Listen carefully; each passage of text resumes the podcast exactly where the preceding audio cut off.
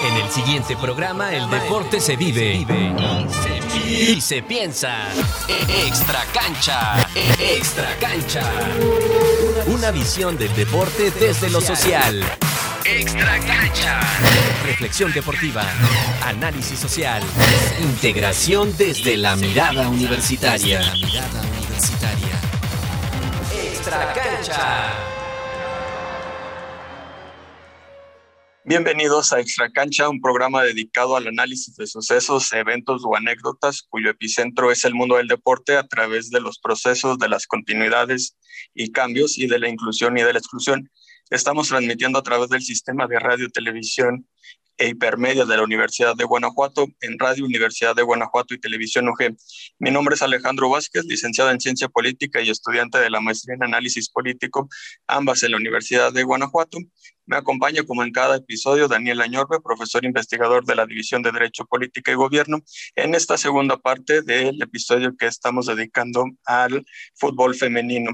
Nos acompañan eh, como en el anterior, Claudia Pedraza, Ayelion Pujol, Maya Moreira y Erendira Palma. Continuando con este eh, episodio del fútbol femenino, eh, en el primero estábamos hablando de aspectos generales para comprender cómo y por qué el desarrollo de este en algunos países como Estados Unidos, Suecia, Australia, Dinamarca, con algunos apuntes hacia países eh, asiáticos de regímenes comunistas como China, la, Corea y demás. Pero en este segundo eh, episodio del fútbol femenino nos concentraremos especialmente en las ligas profesionales de México y Argentina. Daniel, en su libro de Liga MX Femenil, menciona que el lanzamiento de la liga corresponde a dos logros. Por un lado, el cumplimiento de una deuda con varias atletas eh, mexicanas, especialmente con las futbolistas, y por otro como una respuesta indirecta a diversas luchas de género deportivas y extradeportivas. En esa línea de, pensamiento, eh, quiero preguntarle a nuestras invitadas cuáles son los cambios domésticos, deportivos o extradeportivos que ayudaron a la implementación de la Liga MX femenil y de la profesionalización de la liga en Argentina si querés arranco, Maya, y vamos, como compartimos la, respuesta. Em, en, nuestro país, eh, la liga organizada por la Asociación del Fútbol Argentino existe desde 1991, mm, que coincide, bueno, con el año del primer mundial. en esto de analizar los procesos, bueno, en verdad ya se jugaba al fútbol, eh, mujeres jugaban al fútbol, eh, creo que lo habíamos dicho, desde 1913 y hay evidencias de que siguieron jugando en todas las décadas. Bueno, también habíamos hablado de que los clubes y las entidades deportivas, sin embargo, no les abrían las, puertas ¿no? para la práctica. Esos partidos que se daban en la previa eran organizados por ellas, ¿no? En, en, distintas cuestiones, como en distintos espacios territoriales afines o comunes, se iban dando como campeonatos y torneos y se armaban equipos eh, de boca en boca, les decimos acá, ¿no? Con una información que circulaba como entre ellas mismas, ¿no? Como se iban conociendo y demás. Después aparecieron, eh, sobre todo en la previa al Mundial de México 1971, donde una selección argentina viajó para competir, em, organizaciones que tenían que ver con por ahí em, empresarios o representantes de futbolistas varones que armaban como una especie de espectáculos eh, en los que llevaban equipos de mujeres a competir. En general las vestían como con la camiseta de River y con la camiseta de Boca, por un lado y el otro, como para armar ¿no? esa especie de rivalidad y organizaban giras por eh, todo el país, a lo largo y a lo ancho de Argentina. Em, en algunos lugares eran hostigadas, cuentan ellas, y después cuando salían a jugar, ¿no? como que rompían ese prejuicio y, eran elogiadas por eso que hacían. Em, para ellas representaba bueno la posibilidad de, tener un espacio, y esto que hablábamos del espacio público, ¿no? de, poder exponerse jugando al fútbol, eh, y, y, fue vivido como con mucha alegría. Eh, también cuentan que, bueno, estos empresarios no repartían el dinero que obtenían por esa actividad en partes iguales. Eh, eh, digo, como ese, ese es el proceso histórico. Hasta 1991, que también el torneo empieza a ser organizado porque la Asociación del Fútbol Argentino toma un proyecto que era dirigido y conducido por dos mujeres, eh, Nils Altuna, que era la presidenta de una federación que había armado, y Lilian Fadel, que era la, vicepresidenta. ahí hay como una cuestión, bueno, esto de machista y, del patriarcado, que quien era el presidente por entonces de la entidad, Julio Humberto Grondona, toma, ¿no? Las convence como de ser parte de AFA, se queda con el proyecto y después hay como distintas actitudes que terminan expulsando a, estas mujeres. Em, ahí hay, bueno, yo creo que un primer proceso de conquista de derechos que tiene que ver, ¿no? Aunque terminó expulsando a estas mujeres que hubieran generado un proyecto mucho mejor que el que hizo la AFA. Eh, pero hay como un primer paso, ¿no? que tiene que ver con el reconocimiento.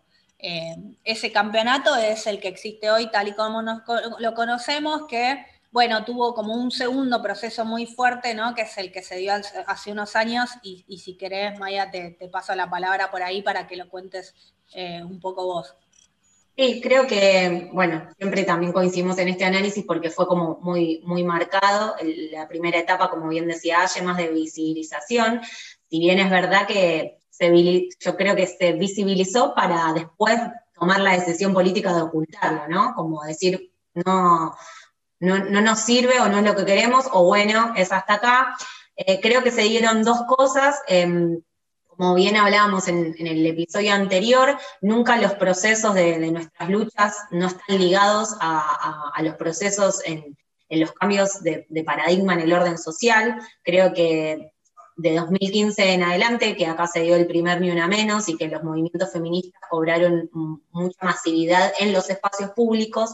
Em, parece que de ahí en adelante también se consolidaron las organizaciones feministas, tanto al interior de las instituciones, como bien también decía Aye antes, por fuera de los clubes, jugadoras, periodistas, un montón de mujeres y de, identidades diversas que empezamos a encontrarnos, además de nuestros espacios, en la calle.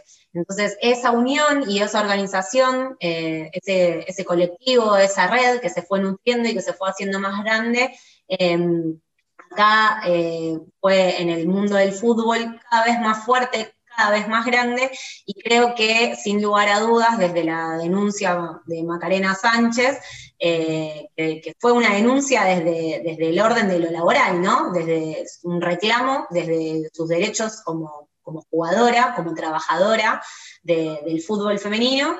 Eh, de ahí en adelante también eh, un término que solemos decir mucho acá, como se destapó la olla y empezaron a aparecer un montón de emergentes que no es que antes no existían, que no es que antes no se, no se trataba de, de, por resolverlos, sino que la organización colectiva hizo que eh, se, redoblaran los esfuerzos, se trabajara de una forma mancomunada, se empezaran a visibilizar mucho más y eh, la masividad en el espacio público, que me parece algo clave, de los movimientos feministas y de nuestro país particularmente de 2015 en adelante, eh, hizo que también nos vean, justamente porque ocupamos espacios públicos, ¿no? que era lo que el, deporte y los estereotipos de género en el deporte siempre relegaron a la mujer a la órbita de lo privado, ¿no? por este cimiento patriarcal del que hablábamos también en el episodio anterior.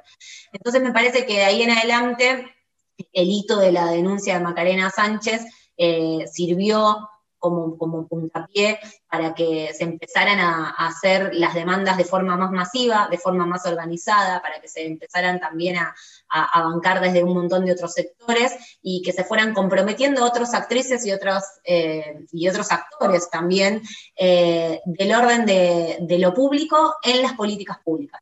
Me parece que esto también llega eh, de la mano de un proceso donde también más o menos, no a la, en forma exactamente simultánea, pero, pero mm, muy, muy cercana, también se dio un cambio en, las políticas públicas, en la llegada de un gobierno con notorias, eh, con notorias diferencias al neoliberalismo que, estaba en ese momento.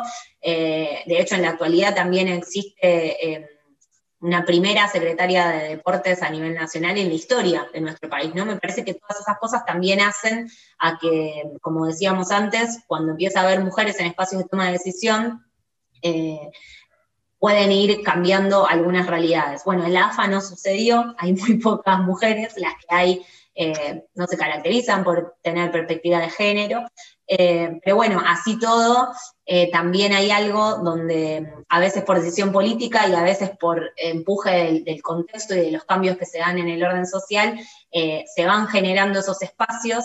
No se puede también, como decía antes la compañera, tapar el sol con un dedo. Entonces, bueno, un poco así creo que se da el segundo gran cambio en, lo que es la historia de, nuestro fútbol femenino. ¿no? me parece que de ahí en adelante esa organización no solo se nutrió de un montón de, procesos eh, individuales y, colectivos dentro de las instituciones, sino que también se nutrió por sobre todas las cosas de los movimientos feministas, de los reclamos que se hicieron propios, y me parece muy interesante destacar lo que decía ayer también en el episodio anterior, del derecho al juego. Eh, ella la nombró a Moni Santino, una referente muy importante para nosotras, que que por ahí habló con tanta claridad de ese concepto que, realmente lo llevamos a ser propio que cuando nunca tal vez lo habíamos pensado de esa manera, ¿no? Y me parece que desde ese lugar también se puede vincular con lo que decía Claudia en el episodio anterior de que también estamos pensando en la construcción de un fútbol diferente y que por eso también eh, la conquista de nuestros derechos no solo cuesta porque la sociedad está cimentada en un patriarcado, sino porque no queremos construir el mismo fútbol hegemónico masculino que existe. Entonces también las lógicas de mercado eh, nos van poniendo el pie en la cabeza porque saben que nosotras hay cosas que no queremos que sean como se reprodujeron toda la vida dentro del fútbol masculino. Creo que un poco por ahí lo, lo pienso yo, no sé, Ayer, si querés sumarle algo más. Sí, en el caso de México creo que fue un tanto, hay, puntos en común y también algunos en los que es un camino muy diferente. Este, obviamente acá en México, en los años 70 se hizo el segundo mundial eh, femenil, ¿no? En el 71, que fue un boom. Hubo, o sea, las jugadoras llegaron a, la final, eh, desataron ahí mucha euforia en el Estadio Azteca pero siempre fue la pregunta de ¿y por qué no se continuó un proyecto con el fútbol femenil? ¿no? O sea, quedaba siempre esa duda al aire. Y este, aun cuando desde ese entonces ya existían equipos femeniles, eh, quizá no afiliados a los de primera división, pero ya existían equipos femeniles. Eh, de ahí salieron las primeras jugadoras, ¿no? Este, pero nunca se apoyó de manera profesional. me parece que por ahí del 2007, me parece, no recuerdo muy bien, Hubo un, como un intento de liga profesional en México, pero tampoco prosperó, eh, quedó muy al aire eh, la liga y este, hasta apenas 2017 que se hizo aquí en México, ¿no?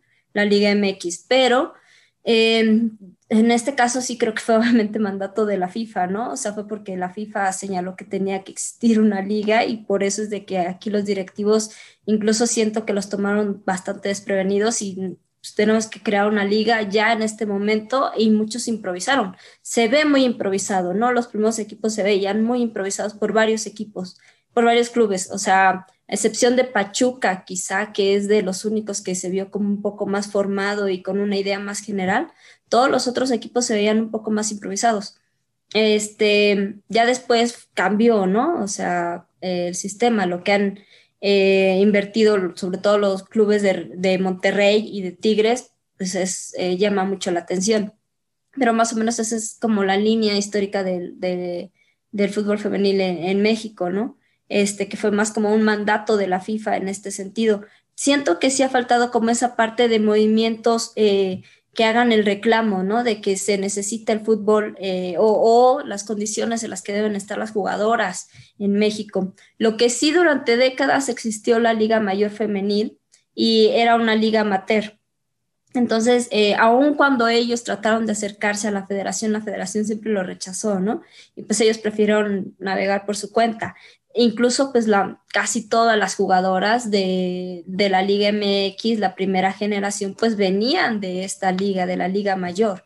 Estaban bien entrenadas y tenían las condiciones. ¿Por qué? Pues porque estuvieron en una liga que no era profesional porque no estaba afiliada a la federación, pero sí tenían muy buen nivel. Todavía existe, incluso aun cuando se está pagando esta liga por temas de la pandemia, temas económicos, situaciones, ¿no? Pero aún existe esta liga mayor que creo que es la que más ha contribuido al fútbol femenil en México.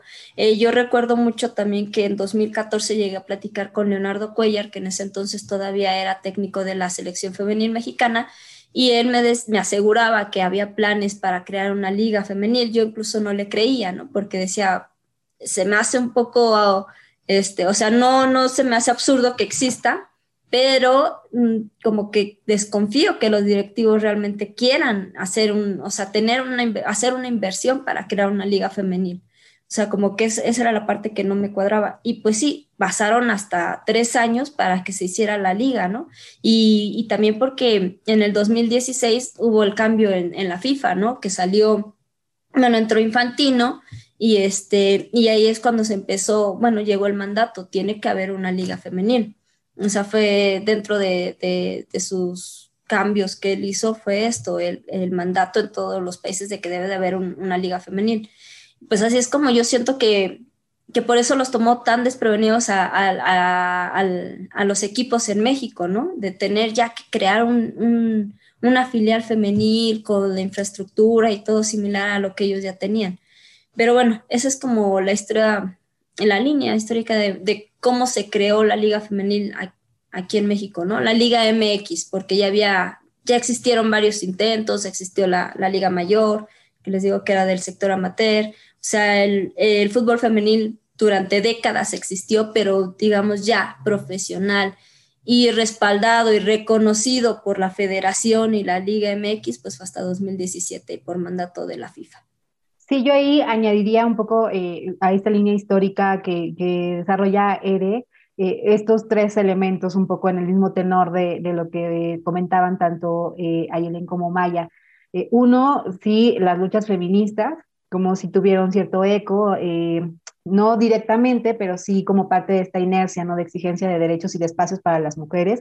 También la liga surge en coincidencia con el auge de la visibilización de los movimientos feministas acá en México. O sea, apenas en el 2016, un año antes de la liga, fue la Primavera Violeta, que ha sido como la movilización que marcó el, el hito de las movilizaciones, ¿no? O sea, no salían las mujeres a las calles antes más que el 8 de marzo y el 25 de noviembre.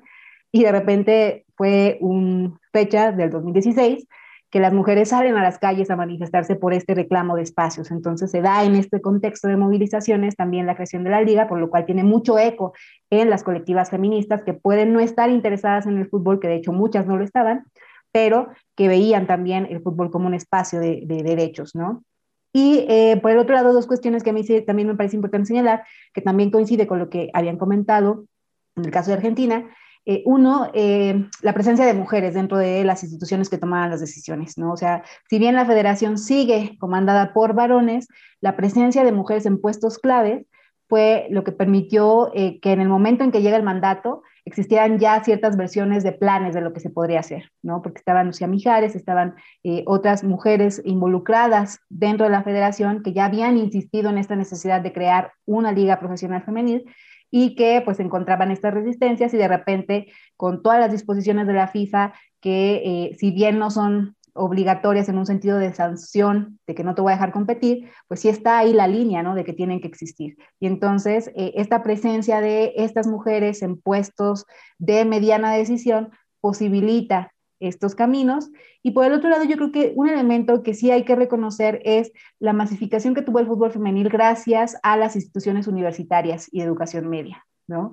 Si bien el fútbol hasta los, después del 70, los primeros 15, 20 años, se dio en estas ligas amateurs muy desconectadas, cuando el fútbol femenil se introdujo como parte de los programas deportivos de las instituciones de educación superior y de educación media superior, empezaron a generarse no solamente más equipos, sino también más ligas de diferentes niveles en todo el país.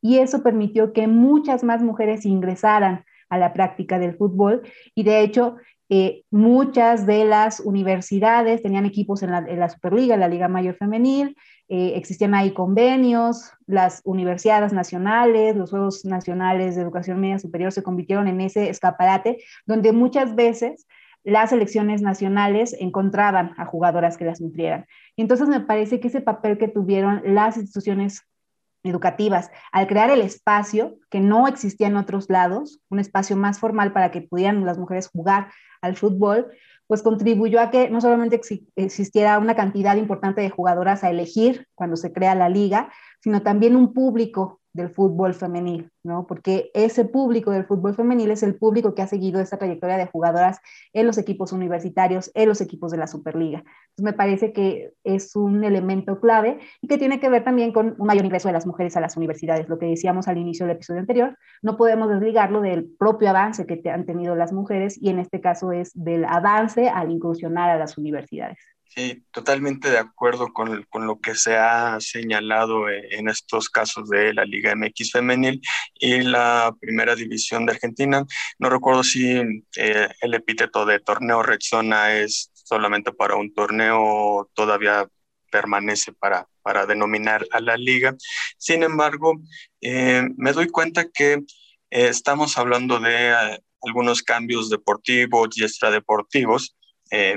Eh, para las ligas. Sin embargo, a pesar de estos cambios que han eh, ayudado a la implementación de, la de las ligas, eh, hay algunos espacios, ahora sí que extra cancha, espacios pendientes de del fútbol, como mencionaban en este bloque, como pueden ser las tribunas, los cuerpos arbitrales, los cuerpos técnicos, incluso dentro de los mismos clubes, al interior de las instituciones, que estén estos espacios también ocupados con, con mujeres, como se ha señalado.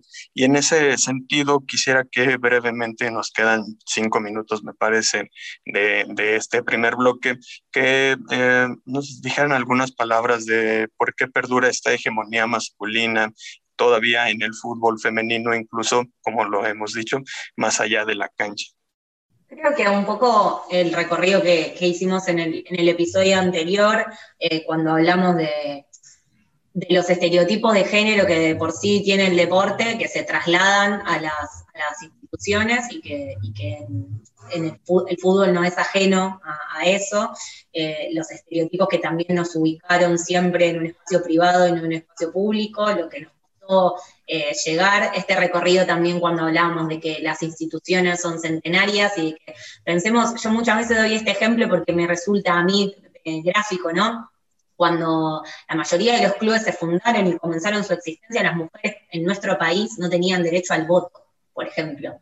Entonces, eh, era muy difícil pensar em, que una mujer pudiera estar en espacios de toma de decisión. Las mujeres empezaron a ocupar lugares en, los clubes en relación a, acompañar a sus hijos por su rol de ser madres, ¿no? Eh, a formar parte de las subcomisiones de algunos deportes. Ah, y después, eh, muchos años después, empezaron a tener roles más desde lo político y empezaron, aunque todavía cuesta, a ser vistas como sujetas políticas, ¿no? Y a disputar poder y a estar en esas tensiones. Entonces creo que la hegemonía que, se da eh, dentro de lo masculino tiene que ver con, ese cimiento patriarcal que tiene el deporte en general y el fútbol en particular.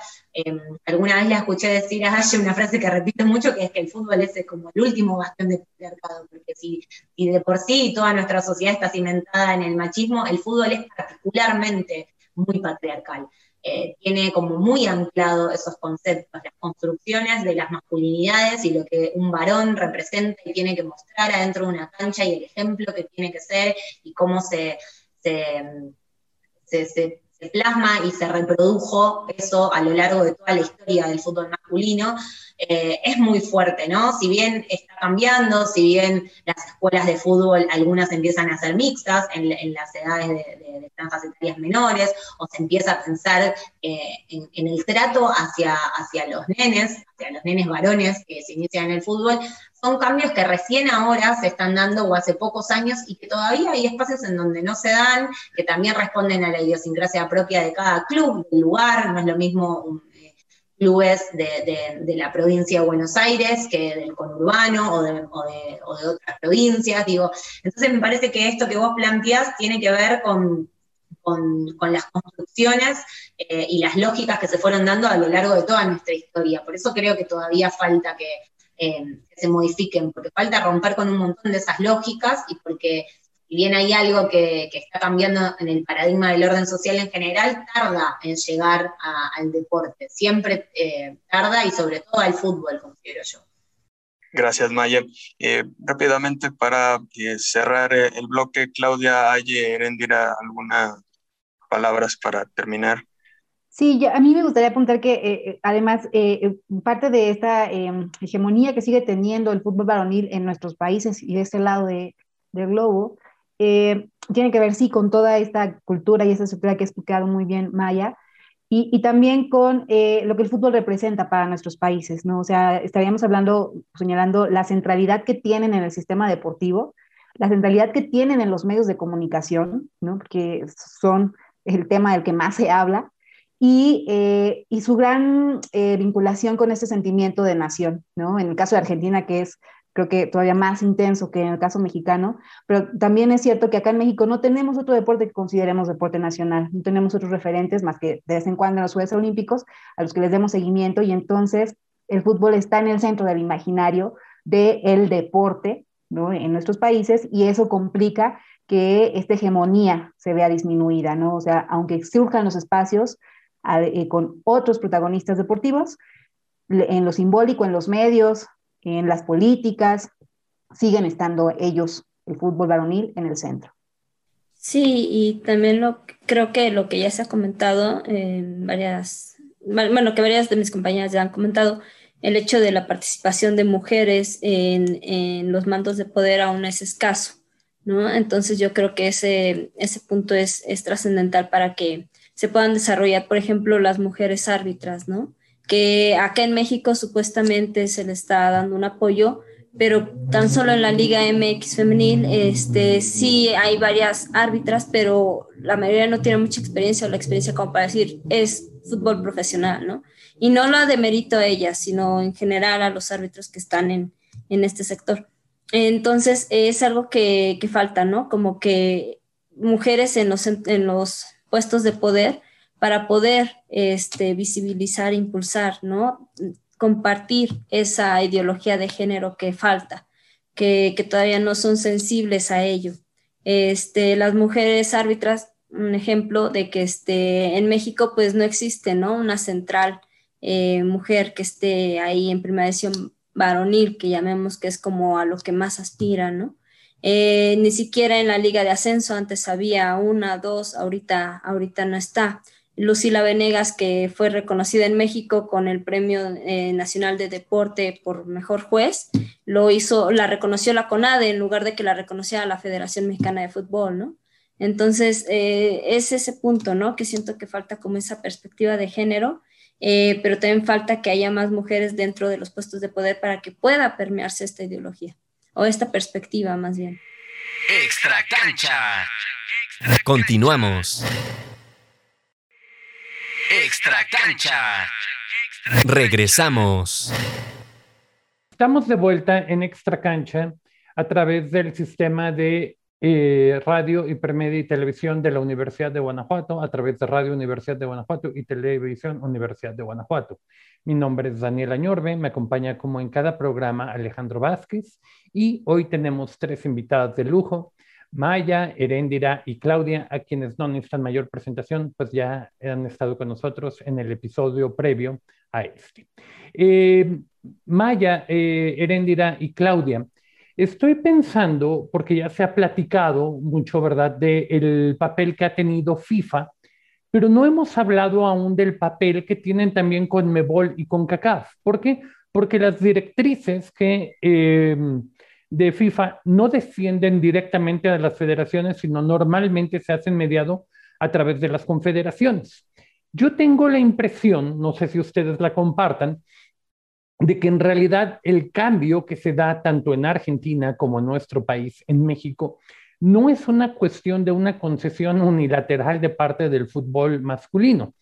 En realidad, creo que FIFA, a través de CONCACAF y a través de CONMEBOL, le pegó al fútbol argentino y al fútbol mexicano en donde más les dolía, en el fútbol varonil. Y al condicionar la participación de los clubes varoniles a la existencia de ligas femeninas, tanto en Argentina como en México, para poder participar en Copa Sudamericana o en Copa Libertadores. Y en el caso de México, para poder, ¿verdad?, participar y coauspiciar el Mundial de 2026 en América del Norte junto con Canadá y eh, Estados Unidos, creo que esto pudo haber tenido una repercusión. Me gustaría en esta segunda mitad del programa preguntarles cuál es el futuro que ustedes creen que tienen las ligas nacionales y las competencias a nivel selección nacional a través de estas directrices. Es decir, si de repente con CACAF y con MEBOL relajan los requerimientos y ya no están ahí presentes, ¿hasta qué punto el movimiento, los movimientos feministas, más las propias eh, lógicas de crecimiento y consolidación de las propias ligas serán suficientes para mantener al fútbol femenino o estaríamos en peligro de que hubiera una involución llevada a un extremo a una desaparición del fútbol profesional en nuestros dos países. Y bueno, ya entrando de lleno en lo que son las ligas que existen desde el año 2017, ya a nivel profesional en México, y 2019 en la Argentina, me gustaría saber, más allá de la parte estrictamente deportiva, ¿cuáles consideran ustedes tres que serían los grandes pendientes del fútbol femenino después de la profesionalización de las ligas? Y con esto tengo en mente a patrocinadores, medios de comunicación, televisión, periódicos, uniformes, salarios e incluso conductas de los asistentes dentro de los estados.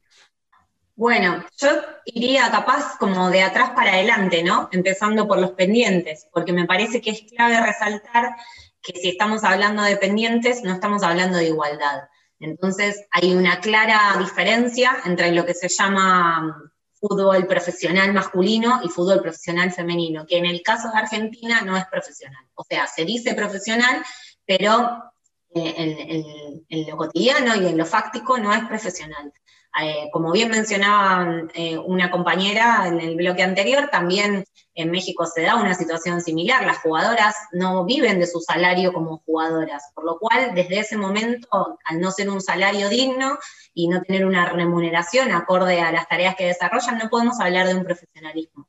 No podemos hablar de un profesionalismo cuando las jugadoras no juegan en los estadios principales de sus clubes, cuando no tienen la indumentaria que corresponde, cuando no tienen los recursos para poder vivir solo de eso, cuando no tienen las canchas para entrenar a disposición o en condiciones, cuando no tienen eh, los, los, mismos convenios colectivos de trabajo, cuando, no, cuando los medios de comunicación, por todas estas cuestiones que no las consideran profesional, eligen qué partidos, aún eh, cuando se hacen los, los, los, acuerdos de televisación, eligen qué partidos sí y qué partidos no. Entonces me parece que hay un abismo enorme entre el, fútbol femenino y el fútbol masculino profesional. Eh, como siempre digo, hoy estamos mejor que ayer, pero siempre peor que mañana, porque tenemos que ir a buscar, como hicimos durante todos estos años, eh, esos derechos que son propios, ¿no? Por eso a mí me, me choca cuando se habla de igualdad o cuando se habla de profesionalización, porque no significa lo mismo eh, conceptualmente, ¿no? Al parecer, para quienes dirigen los destinos de, nuestro fútbol.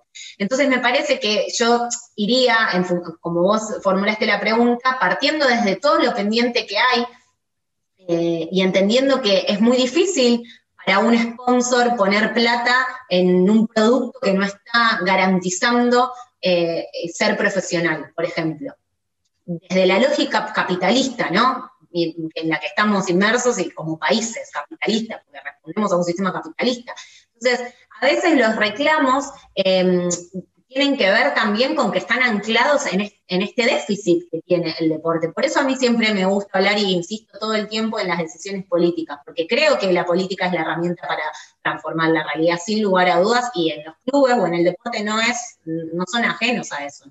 Eh, entonces me parece que de ahí iría, eh, eh, yendo en el orden inverso al que vos dijiste, a ver, vos hablaste en un momento de si el fútbol profesional el femenino correría un riesgo, ¿no?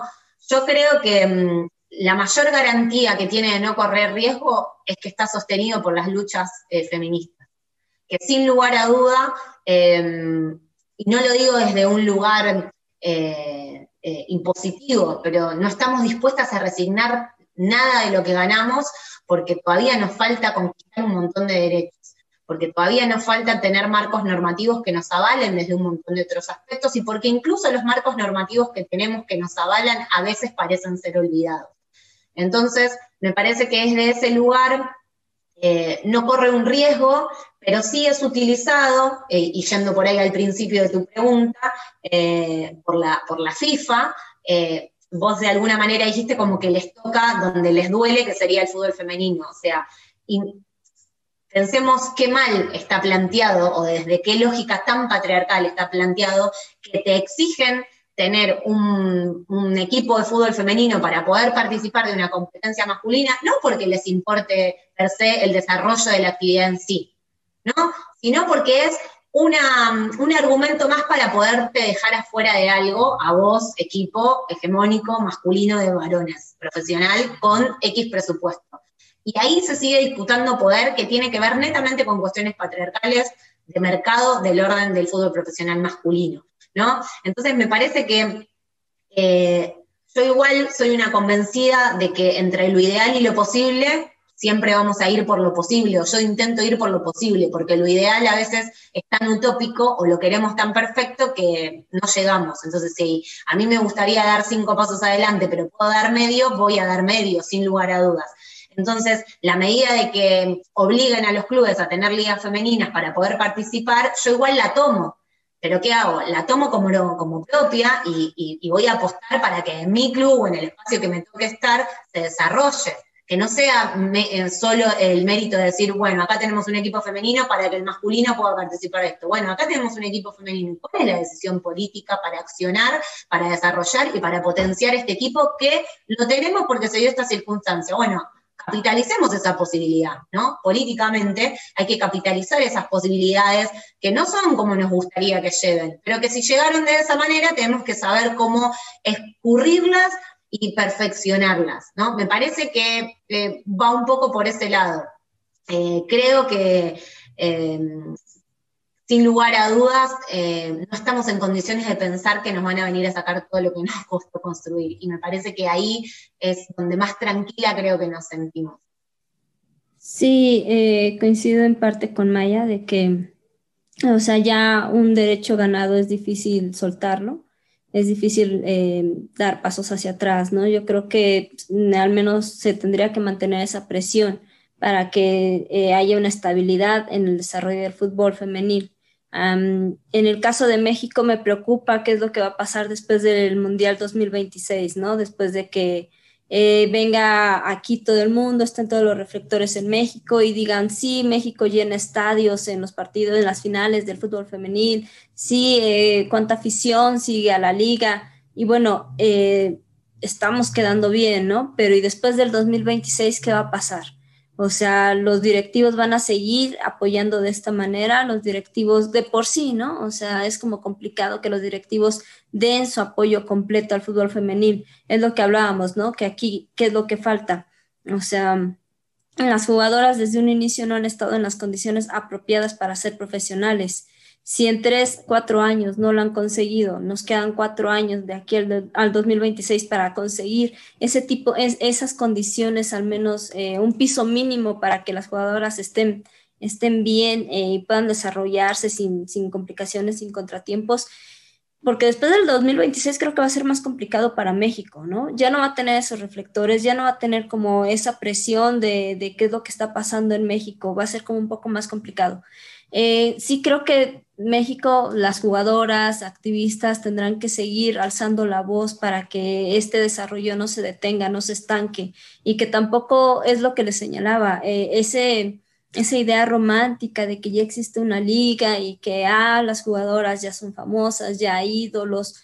No hay que quedarnos solo con eso, ¿no? O sea, realmente se tiene que buscar un verdadero desarrollo del fútbol femenil comenzando desde las las circunstancias que viven las jugadoras, la infraestructura que tiene, qué cuál es la, qué prioridad le está dando cada club a, su filial femenil. Yo creo que eso es importante. Y la propia liga, ¿cuál es la prioridad que le da al sector femenil? Incluso la, la federación con la selección mexicana, ¿no? Que ahorita Este, a, muchos nos alegró ver un cambio en el timón en el caso de, de la selección femenil mexicana, pero, pero luego qué sigue, ¿no? O sea, esa parte no solo de fuerzas básicas que dicen, bueno, es que ya vamos a crear fuerzas básicas, ok, sí, ¿y en qué condiciones vas a tener esas chicas, ¿no?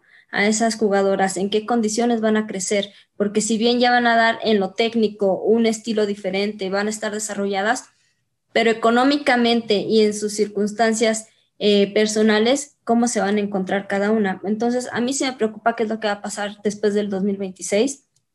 Creo que todavía tenemos aquí cinco años en México para seguir presionando lo más que se pueda para alcanzar antes de esa fecha algo, algo que sea estable para las jugadoras, un piso mínimo, tan solo un salario mínimo para ellas, ¿no? Porque aquí existe un tope salarial que es mínimo. Entonces sí, sí me preocupa esa parte en el caso de México. Y este, ¿y qué es lo que depara? Pues yo creo que eh, no dar pasos hacia atrás, ¿no? O sea, en todos los sentidos, las jugadoras, eh, en el caso de los medios deportivos que no le prestan mucha atención al sector femenil o que lo siguen romantizando, pues tienen que, hacer su papel de verdaderos periodistas, ¿no? O sea, ¿qué es el deporte y qué es lo que está pasando en el deporte femenil? ¿Qué está pasando en el fútbol femenil? Entonces, creo que por parte de varios sectores se tiene que trabajar. En el caso de los patrocinadores, es cierto, casi todos los clubes no tienen patrocinadores este, propios, independientes. ¿Por qué?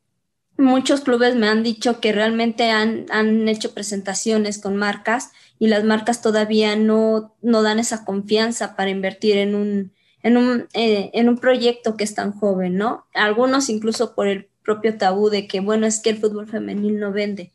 Entonces, sí hay muchos retos. Eh, lo que a mí me preocupa que en el caso de México quizá tenemos poco tiempo para alcanzar algo mínimo, algo estable, ¿no?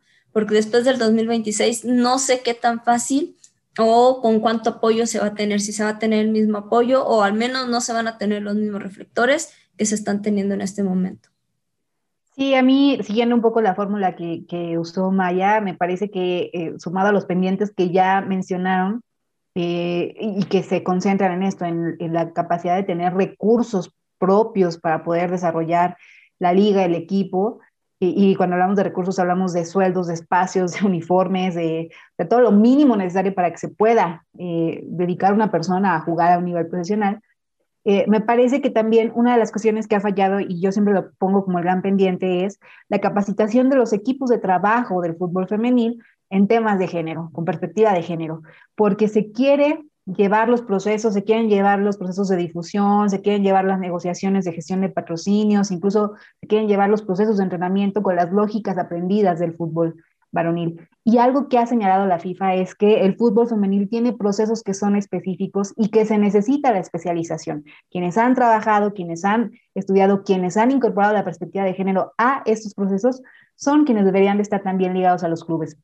Y en gran parte de los clubes lo que se ha hecho es de, bueno, ponemos a personal que hace la labor para el varonil, hacer las labores del femenil en una segunda jerarquía, ¿no? Y entonces es la, tarea menor, la tarea otra vez impuesta, y entonces obviamente mientras estos, eh, estos equipos de profesionales, no del fútbol, sino del club del fútbol, no tengan estas herramientas, estas capacitaciones en materia de género, pues van a seguir arrastrando y van a seguirse encontrando estas resistencias. O sea, creo que el, reto más grande que existe es la resistencia simbólica a que el fútbol femenil es un proyecto que puede ser rentable, sustentable, económicamente, puede dejar beneficios, eh, que está eh, justamente involucrada, eh, pues sí, lo que hemos mencionado de esta lógica patriarcal, pero también el hecho de que no existan en este momento ejemplos eh, contundentes para los clubes en el contexto inmediato de que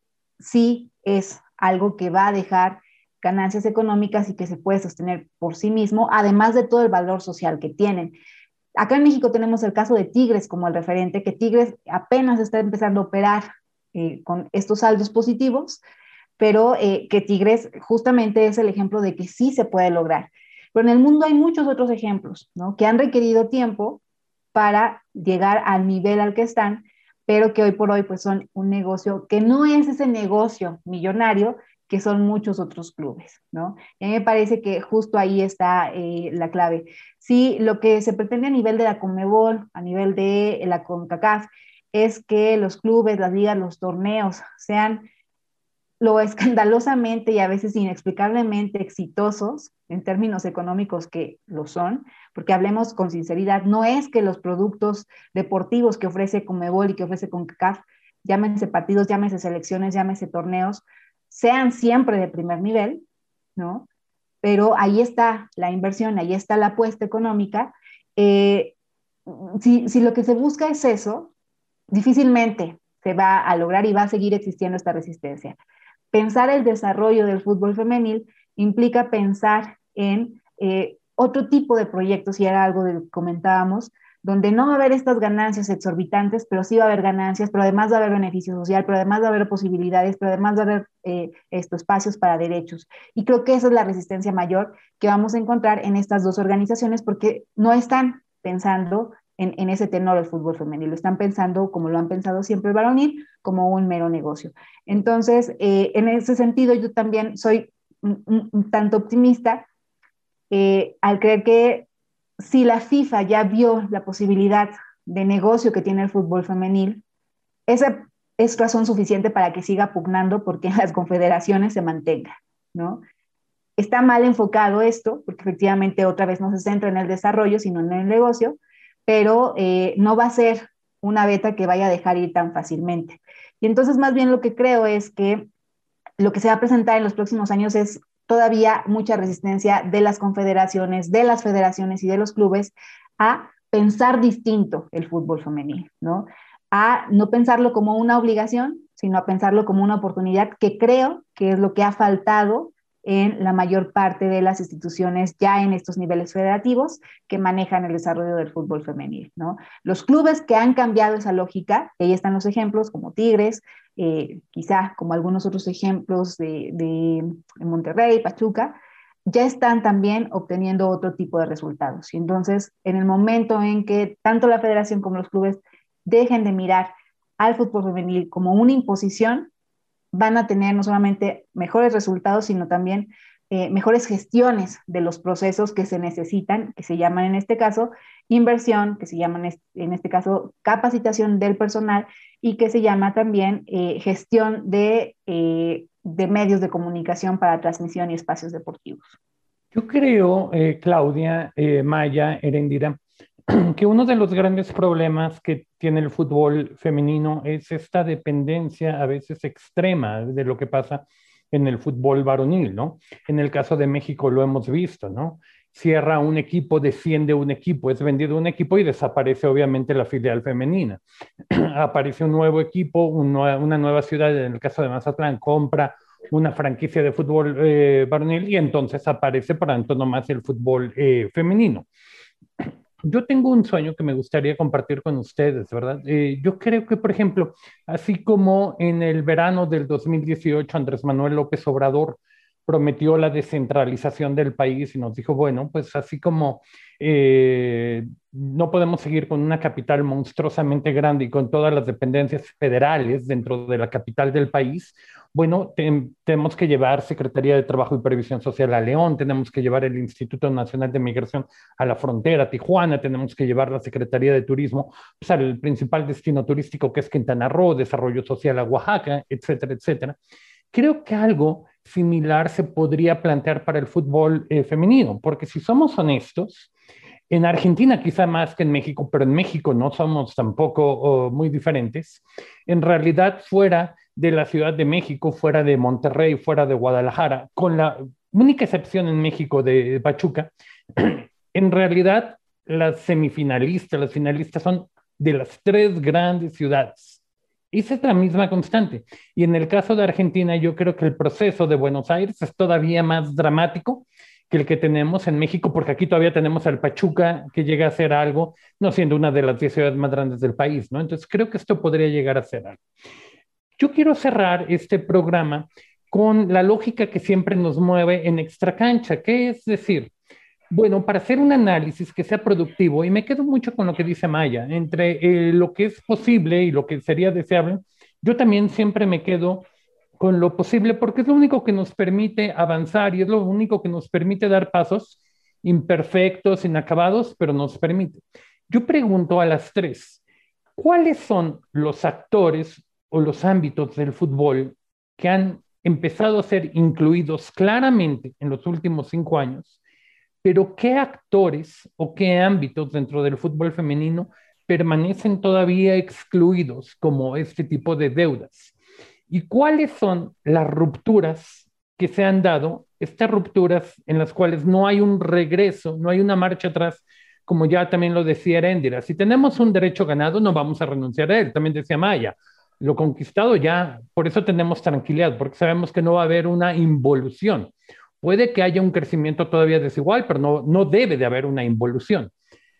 ¿En cuáles son las continuidades? Ahora sí que la lógica chocante del pasado que siga siendo la misma, pero en donde también podemos observar rupturas y donde podemos observar cambios también, digamos, notables, tanto a nivel de actores como a nivel de medios de comunicación, a nivel de patrocinadores, es decir, todos los actores de la cancha que subyacen y eh, rodean a la cancha, pero también los que están fuera de la cancha.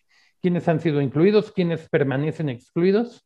¿Cuáles son las lógicas que siguen siendo las mismas, pero cuáles han cambiado? Yo creo que mm, habría que hablar, eh, bueno, obviamente de actores y actrices, ¿no? Creo que eh, cuando hablamos de, de, inclusión o inclusión, para mí anulamos la igualdad, ¿no? Porque es como que de alguna manera estamos como eh, dando por sentado que nos tienen que incluir, y en realidad no nos tienen que incluir, es nuestro derecho a estar.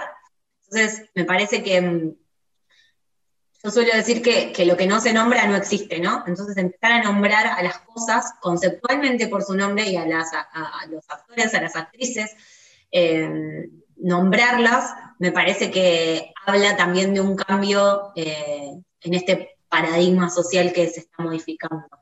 Lo que también me parece es que de, alguna manera eh, se le asigna al fútbol femenino em, la, visibilización de determinadas cuestiones, eh, porque realmente se da por sentado que es algo de mujeres, ¿no? Como cuando las mujeres en los clubes nos brindan un espacio o un área social o un área de género o un departamento de género y diversidad porque es lo que nos corresponde o para que no molestemos. Y en realidad me parece que nuestra obligación es mostrar y nombrar y decir las cosas como son, hablar de mujeres y de disidencias. Creo que en el fútbol argentino se dio por primera vez el caso de Mara Gómez, una jugadora trans que está jugando en Vista San Carlos, que es su equipo, eh, que es algo inédito, no es casual que se haya dado eh, siendo eh, una mujer trans, digo, no, no, no creo que haya hombres trans que no quieran jugar al fútbol en el fútbol masculino, pero estoy segura que es algo que el fútbol femenino habilita y el fútbol masculino seguramente no habilite, ojalá me equivoque, o si en caso de que suceda, va a suceder con muchos años más por delante. Entonces, me parece que hay que ser muy cautelosos respecto de, cuando hablamos de, qué incluimos o de qué excluimos. En realidad, nosotros no estamos hablando de inclusión o exclusión, estamos hablando de derechos, ¿no? Estamos luchando por derechos, por derechos y por igualdad. Primero, como eso me gustaría dejar en claro. Y segundo, me parece que eh, las rupturas que se dieron son en el orden de, de, las lógicas patriarcales, ¿no? Por eso son tan complejas y tan difíciles y tan, y tan largas respecto de los tiempos que a nosotras nos gustaría. Por otro lado, creo que romper esas lógicas eh, no hubiera sido posible bajo ningún punto de vista sin una organización colectiva, sin un trabajo en red, sin una contención, sin un diálogo, incluso de sectores dentro del feminismo. A mí me gusta hablar de los feminismos porque no todas tenemos la misma mirada del feminismo, pero sin embargo, en esos puntos en común nos hacemos fuertes, nos hermanamos, nos apoyamos, nos sostenemos y vamos hacia adelante. Entonces me parece que por ahí las rupturas tienen que ver con las lógicas patriarcales y las las conquistas que tienen que ver con las redes, ¿no? A mí me gusta mucho esa palabra porque además la siento que es como del orden del fútbol, ¿no? Una red que contiene, un arco que es un objetivo, eh, todo lo que nos nuclea está ahí. Eh, es nuestro fútbol y es nuestra forma también, ¿no? Y me parece que un poco lo que, lo que, lo que tenemos que tratar de, no permitir es que nos endilguen eh, lo que tenemos que incluir o excluir por el hecho de, ser mujeres y, identidades disidentes dentro de los espacios de, fútbol masculino de varones hegemónico. Maya, como en cada capítulo, como en cada episodio, el tiempo nos ha comido, ¿verdad? Tenemos que em, despedirnos del auditorio, de nuestras tres invitadas.